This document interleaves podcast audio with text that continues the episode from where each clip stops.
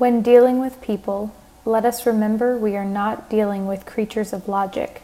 We are dealing with creatures of emotion, creatures bristling with prejudices and motivated by pride and vanity.